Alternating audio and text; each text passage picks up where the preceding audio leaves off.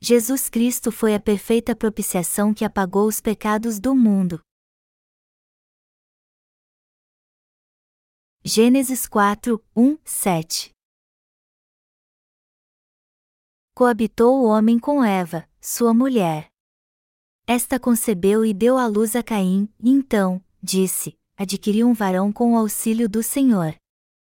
Depois, deu à luz a Abel, seu irmão. Abel foi pastor de ovelhas, e Caim, lavrador. Aconteceu que no fim de uns tempos trouxe Caim do fruto da terra uma oferta ao Senhor. Abel, por sua vez, trouxe das primícias do seu rebanho e da gordura deste. Agradou-se o Senhor de Abel e de sua oferta, ao passo que de Caim e de sua oferta não se agradou. Irou-se, pois, sobremaneira, Caim, e descaiu-lhe o semblante. Então, lhe disse o Senhor: Por que andas irado, e por que descaiu o teu semblante? Se procederes bem, não é certo que serás aceito? Se, todavia, procederes mal, eis que o pecado jaz à porta, o seu desejo será contra ti, mas a ti cumpre dominá-lo. O que os pecadores precisam? Deus deu a Adão e Eva dois filhos chamados Caim e Abel, e quando eles cresceram, Caim se tornou lavrador e Abel pastor de ovelhas. E aconteceu que estes dois homens deram uma oferta ao Senhor. Abel ofereceu dos primogênitos de suas ovelhas e sua gordura, e Caim ofereceu o fruto da terra. Deus então aceitou a oferta de Abel, mas não a de Caim. Mas por que Deus aceitou a oferta de Abel e rejeitou a de Caim? A resposta está no fato de Abel ter oferecido os primogênitos das suas ovelhas e sua gordura, pois esta oferta era aceitável a Deus. A Bíblia diz aqui que Deus aceitou a oferta de sacrifício dos primogênitos das ovelhas e sua gordura, e quando vista a luz da obra de redenção de Deus, esta passagem nos traz a verdadeira e profunda providência de Deus. Através do Evangelho da Água e do Espírito, temos que entender o significado dessa palavra misteriosa e crer nela. Melhor dizendo, esta oferta mostra o ato de justiça de Deus, Romanos 5 horas e 18 minutos, que foi cumprido pelo Senhor quando ele veio a essa terra num corpo carnal, quando ele foi batizado e derramou seu sangue para salvar toda a raça humana dos pecados deste mundo. A gordura mencionada no texto bíblico deste capítulo demonstra que Jesus é o próprio Deus que criou o universo e nos salvou do pecado. Para ser bem claro, nosso Senhor é de fato o Deus que tem a função de sumo sacerdote celestial, e foi por isso que ele veio a essa terra num corpo carnal a fim de salvar o homem do pecado e levá-lo para o reino dos céus. Jesus é o Salvador que veio a essa terra, foi batizado para levar todos os pecados deste mundo em seu corpo, derramou seu sangue na cruz levando todos eles e ressuscitou dos mortos. Este foi o ato de justiça pelo qual ele salvou todos os crentes dos seus pecados. Como o Salvador que veio a essa terra para apagar todos os nossos pecados, o Senhor realizou a obra da salvação e a completou de uma vez por todas. O Senhor veio a essa terra em um corpo carnal, apesar de ser o próprio Deus, o ser espiritual que não conhecia o pecado, com o propósito de se tornar a perfeita propiciação que poderia salvar a todos neste mundo dos seus pecados. O Senhor teve que vir num corpo carnal. Só assim ele poderia levar todos os nossos pecados em seu corpo através do batismo. E com seu sangue, com sua vida e sendo condenado por todos os nossos pecados de uma vez por todas, ele nos salvou de todos os nossos pecados. Agora, por meio do Evangelho da Água e do Espírito, nós podemos ter um encontro com este Jesus que ofereceu seu corpo para expiar todos os nossos pecados como sumo sacerdote. Jesus é de fato o Deus que, vendo nossa fé no Evangelho da Água e do Espírito, nos dá salvação. Porque Jesus veio a essa terra.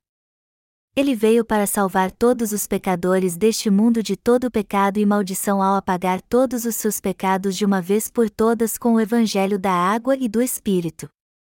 Para se tornar nosso sumo sacerdote, Jesus levou todos os nossos pecados de uma vez por todas em seu corpo quando foi batizado. Melhor dizendo, nosso Senhor foi batizado para aceitar os pecados do mundo sobre seu corpo e se tornar nossa propiciação para pagar estes pecados. Nosso Senhor ofereceu seu próprio corpo a Deus como propiciação para nos salvar de todos os nossos pecados.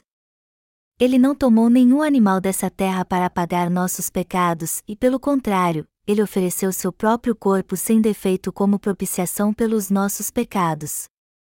Deste modo, o texto bíblico deste capítulo nos ensina com que tipo de fé devemos nos aproximar de Deus quando estamos em Sua presença.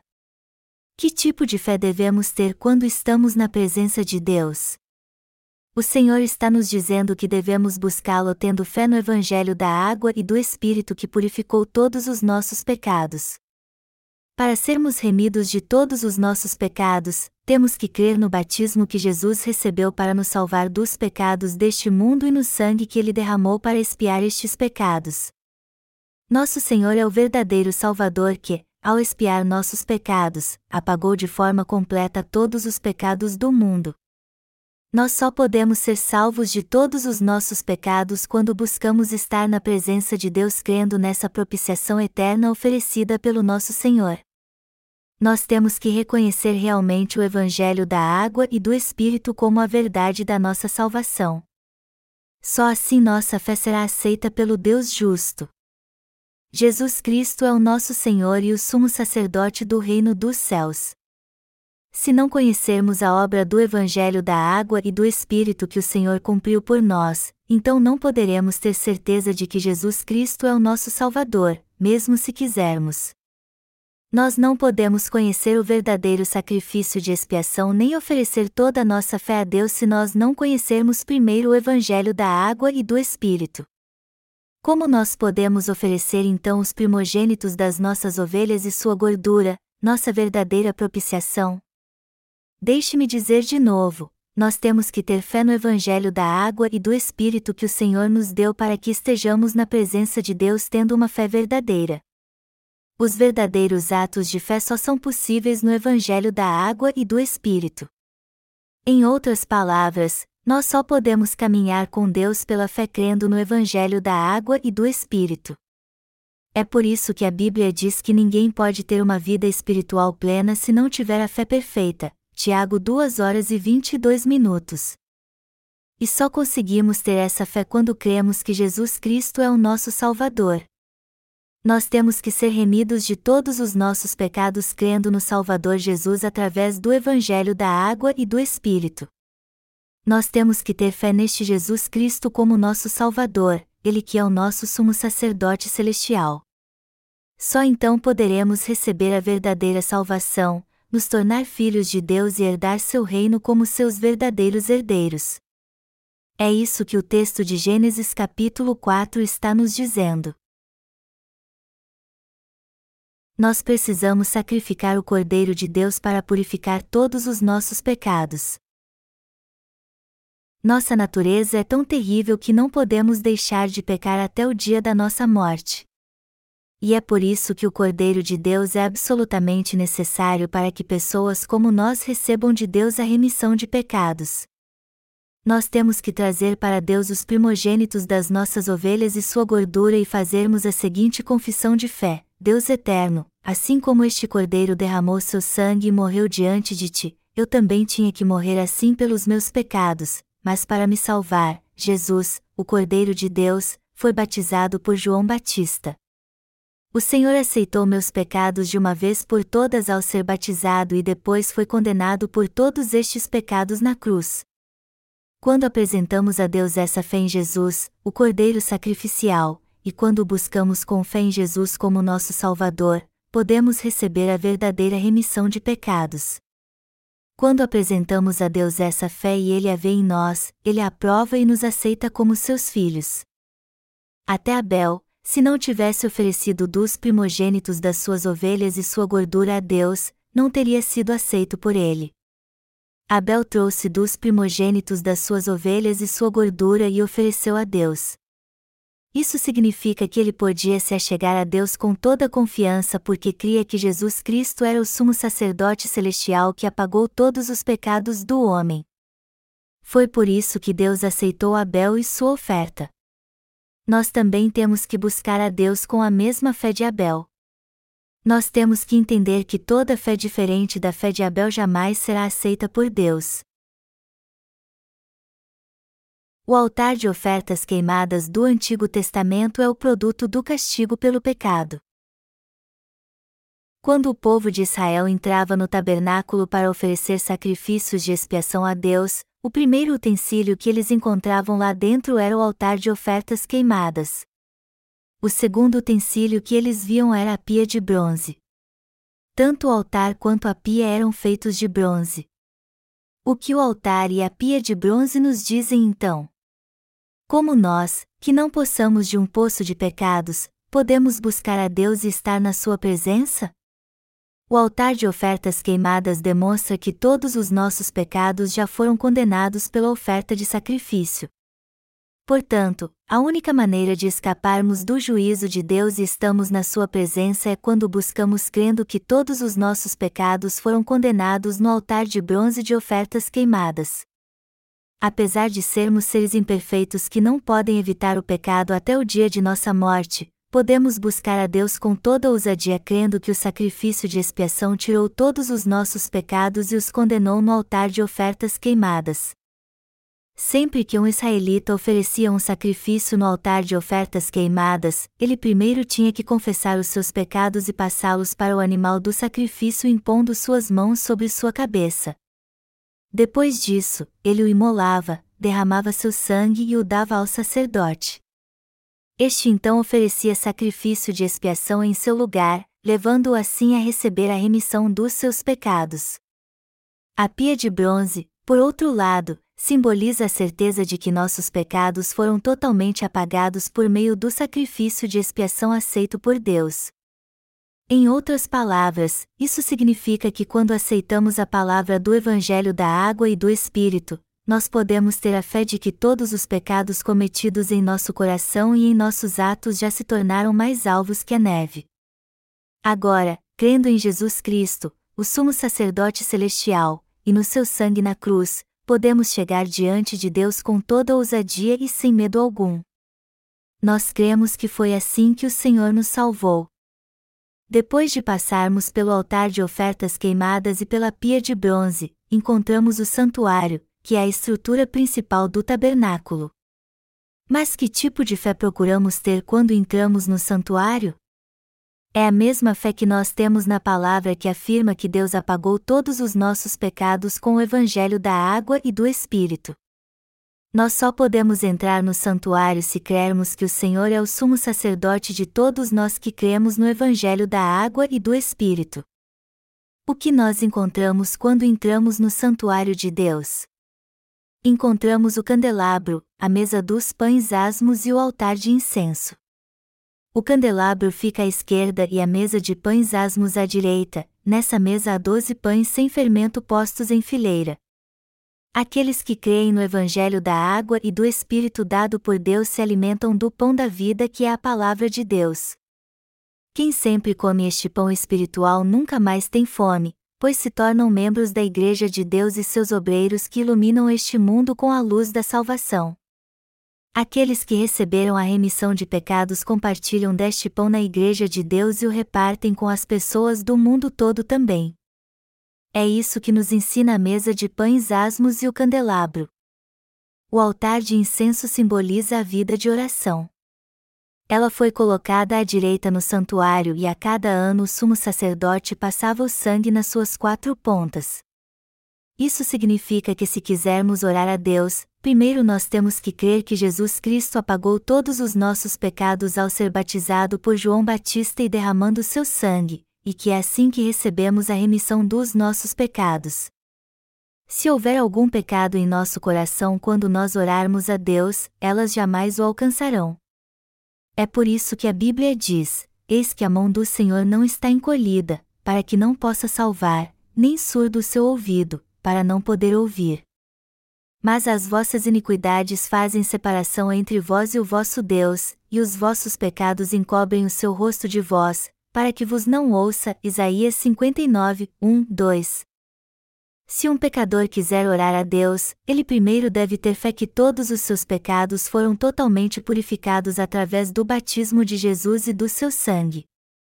Apesar de nós pecarmos sempre por causa da nossa fraqueza, temos que crer que nosso Senhor já levou todos os nossos pecados com seu batismo e foi condenado por eles ao ser crucificado. Só então nós poderemos fazer com que Deus receba nossas súplicas como alguém que não tem pecado. É assim que podemos fazer com que o incenso do altar no santuário suba até Deus. Portanto, somente aqueles que receberam a remissão de pecados por crerem no Evangelho da Água e do Espírito é que podem orar a Deus como seus filhos. Só depois de nascermos de novo, melhor dizendo, é que estaremos aptos a orar ao Deus Santo. Aqueles que creem no Evangelho da Água e do Espírito estão aptos a orar a Deus. Nenhum pecado está apto a orar a Deus.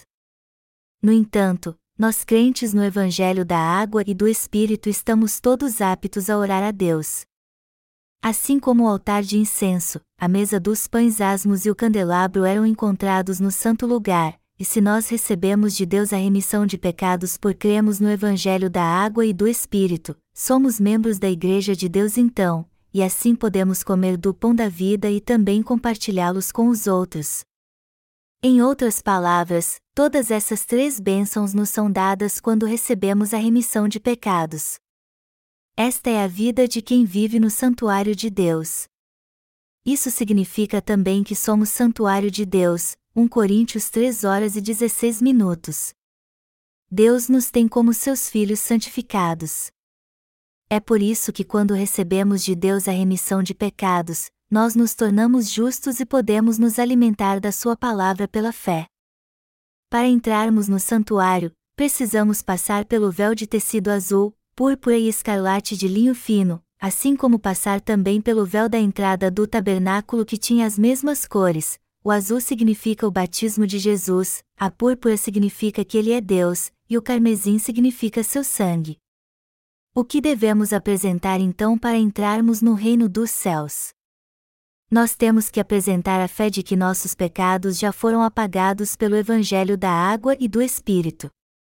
Só assim nos tornamos justos, podemos comer o pão da vida, desfrutar da vida eterna e orar a Deus. Na época do Antigo Testamento, para entrar no Santo dos Santos, o sumo sacerdote tinha que levar o sangue do sacrifício que aceitava os pecados do povo. O sistema sacrificial do dia da expiação representa a verdade de que, quando cremos no batismo do Cordeiro Jesus Cristo, não apenas escapamos da ira de Deus, mas também nos tornamos seus filhos e desfrutamos de todas as bênçãos celestiais. A fé que nos leva a entrar no reino de Deus é exatamente a nossa fé no Evangelho da água e do Espírito. Este Evangelho testifica que Jesus tirou os pecados da nossa vida inteira ao ser batizado no Rio Jordão, levou os pecados do mundo sobre si e foi condenado na cruz, portanto, temos que crer na expiação do Cordeiro de Deus. Temos que crer no Senhor Jesus Cristo que levou todos os nossos pecados e trazer o sangue da expiação à presença de Deus. Depois do santo lugar, encontramos outra entrada com um véu. Este véu também é azul, púrpura e carmesim e de linho fino retorcido, com querubins, anjos, estampados nele. Além deste véu está o Santo dos Santos. Mas o que nós encontramos dentro do Santo dos Santos? Encontramos a Arca do Testemunho, a Arca do Concerto de Deus. Este é o lugar onde o próprio Deus se manifestava. A arca era retangular e coberta por uma tampa, dentro dela estavam as duas tábuas da lei, a vara de Arão que floresceu e um pote de ouro com maná. Havia dois querubins com as asas abertas, um de frente para o outro, na tampa da arca. Essa tampa também era chamada de propiciatório, pois ali Deus manifestava sua misericórdia.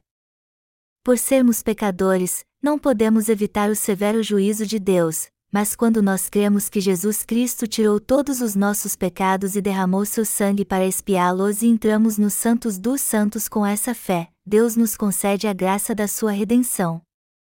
Isso não é nada mais do que receber a graça da salvação vinda do propiciatório. Quando o sumo sacerdote espargia o sangue do sacrifício sete vezes sobre o propiciatório uma vez por ano, era essa fé que ele estava confessando. O que precisamos realmente para estarmos na presença de Deus? Deus nos aceita quando oferecemos a Ele nossas boas obras, como Caim. Não, claro que não. Não são nossas obras que Deus aceita com prazer, mas nossa fé. Se nos achegarmos a Deus com fé no Evangelho da água e do Espírito, Ele irá nos considerar justos ao vê-la, nos aceitará como seus filhos e nos dará todas as bênçãos celestiais também. Mas se não tivermos fé no Evangelho da água e do Espírito, enfrentaremos sérios problemas. Ao invés de recebermos a graça da salvação de Deus, nós seremos amaldiçoados e condenados. Contudo, se não tivermos fé no Evangelho da água e do Espírito, enfrentaremos então um problema sério. E ao invés de recebermos a salvação de Deus, seremos portanto condenados e amaldiçoados. Se alguém buscar a Deus, mesmo que seja com o menor de todos os pecados, o fogo do juízo irá consumi-lo na mesma hora. Portanto, se alguém busca a Deus, se ele tiver a fé de um pecador que foi remido do pecado original mas não dos seus pecados pessoais, ele não poderá entrar no reino de Deus, por mais que deseje isso. O átrio do tabernáculo tinha forma retangular, na parte que dá para o ocidente e o oriente, 50 cúbitos, 22,5 metros ou 24,6 jardas, e na parte que dá para o norte e para o sul, 100 cúbitos, 45 metros ou 49,2 jardas. Para separar o tabernáculo da parte externa, todos os quatro lados foram cobertos com cortinas de linho fino retorcido. Estas cortinas tinham 5 cúbitos, 2,25 metros, e a entrada do tabernáculo tinha um total de 100 pilares de madeira. Estes pilares eram amarrados com faixas de prata e fixados ao chão com pregos de bronze. Além disso, os pilares foram fixados em bases de prata para que não viessem afundar na terra. Na Bíblia, a graça de Deus simboliza a graça da salvação de Deus, enquanto que o bronze simboliza seu juízo. De todos os utensílios do tabernáculo, tudo o que era enterrado no solo era de bronze. Isso significa que nós seres humanos merecemos ser condenados, mas já que Jesus tirou todos os nossos pecados ao ser batizado e foi condenado em nosso lugar, aqueles que tinham que ser condenados pela fé podem receber agora a remissão de pecados e entrar no santuário de Deus pela sua graça. Madeira, prata e bronze foram usados nos pilares cobertos com linho fino retorcido que separavam a parte externa do tabernáculo. Cada pilar foi amarrado com faixas de prata para ficarem juntos, e fixados ao solo sobre bases de prata para que não afundassem.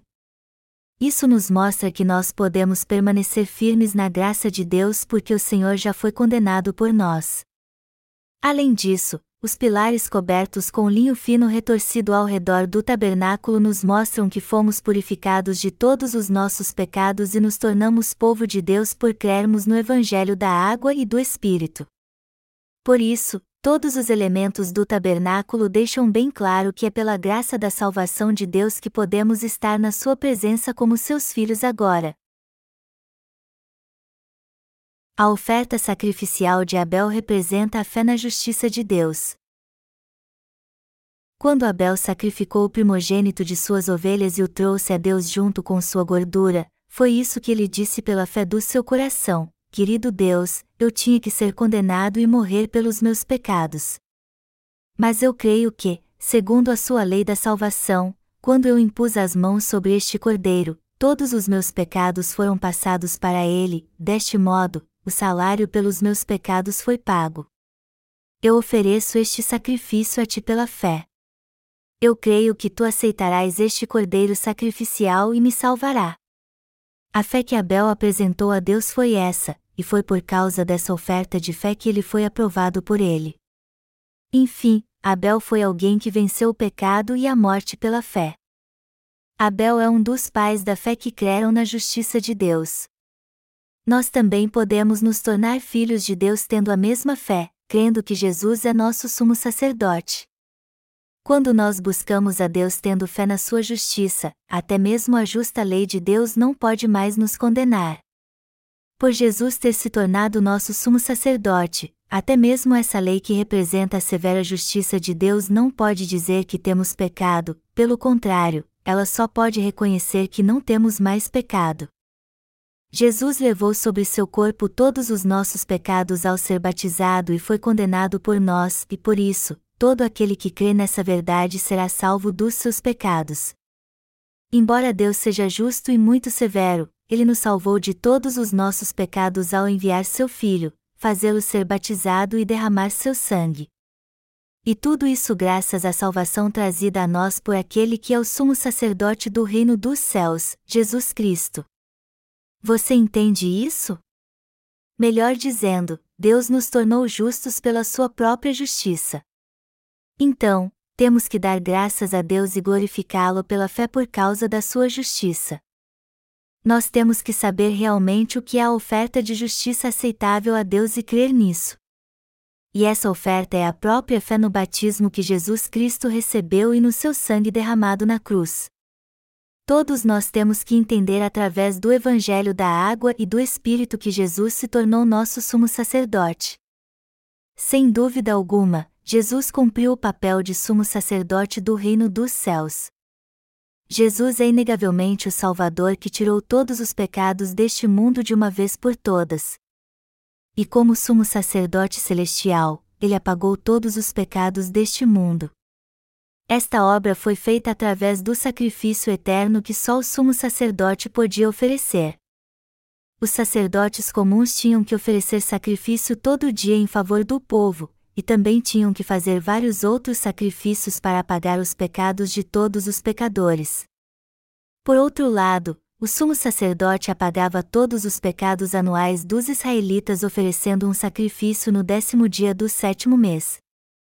Mas quando ele completava 50 anos, ele tinha que passar as funções sacerdotais para seu filho, por essa razão, inúmeros sumos sacerdotes serviram no tabernáculo por várias gerações.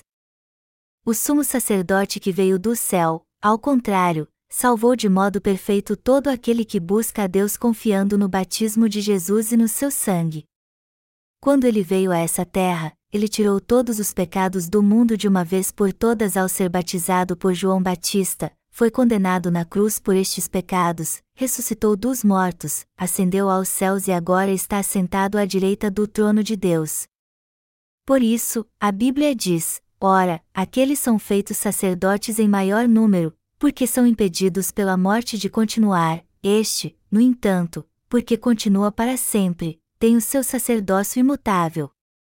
Por isso, também pode salvar totalmente os que por ele se chegam a Deus, vivendo sempre para interceder por eles. Hebreus 7, 23 e 25.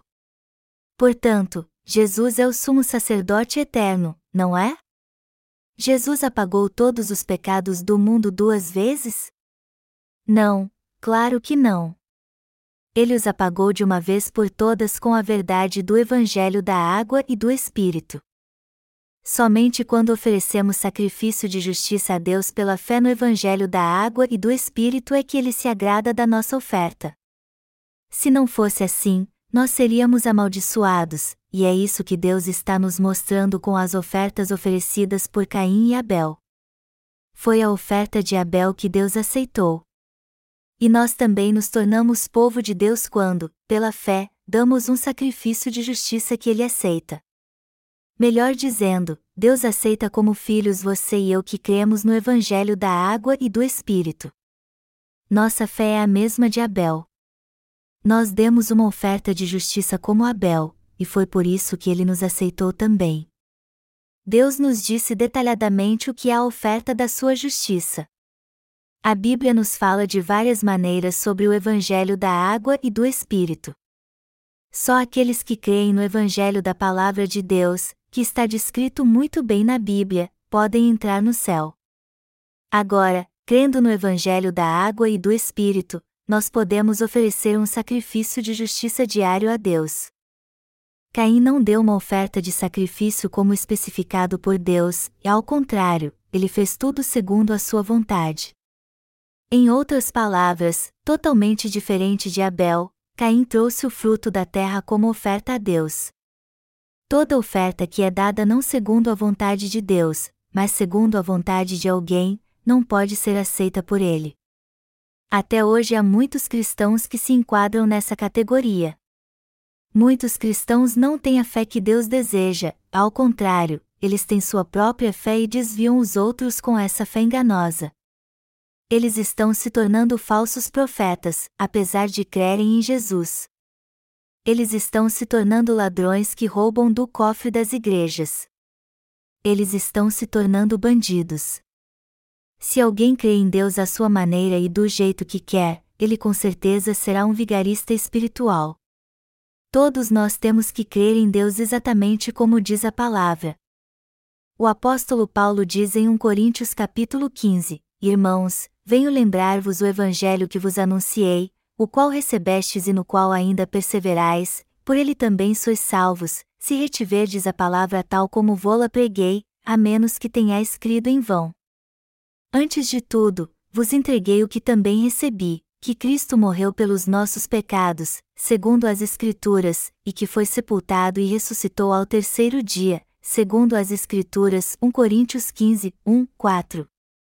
Ao dizer aqui que Cristo morreu pelos nossos pecados, segundo as Escrituras, ou seja, ao escrever isso em 1 Coríntios, Paulo está dizendo que a palavra Escrituras diz respeito ao Antigo Testamento. A que parte do Antigo Testamento Paulo está se referindo então? onde o Antigo Testamento fala como nossos pecados foram remidos. O sacrifício de expiação no livro de Levítico fala desse mistério. Melhor dizendo, este sacrifício é aquele no qual o pecador passa seus pecados para um animal sem defeito impondo suas mãos sobre sua cabeça, o sacrifica, esparge seu sangue e queima sua carne e sua gordura como oferta a Deus. Este é o mesmo sacrifício de justiça que Abel ofereceu. O Senhor veio a essa terra segundo as Escrituras, tirou todos os nossos pecados segundo as Escrituras, morreu na cruz segundo as Escrituras, ressuscitou dos mortos segundo as Escrituras, e assim se tornou nosso sumo sacerdote e salvou a todos nós, exatamente segundo as Escrituras. Jesus se tornou o Salvador de todos os pecadores através do Evangelho da Água e do Espírito. Assim como o apóstolo Paulo se tornou um homem justo crendo em Jesus segundo as Escrituras, nós também nos tornamos justos crendo da mesma maneira. Aleluia!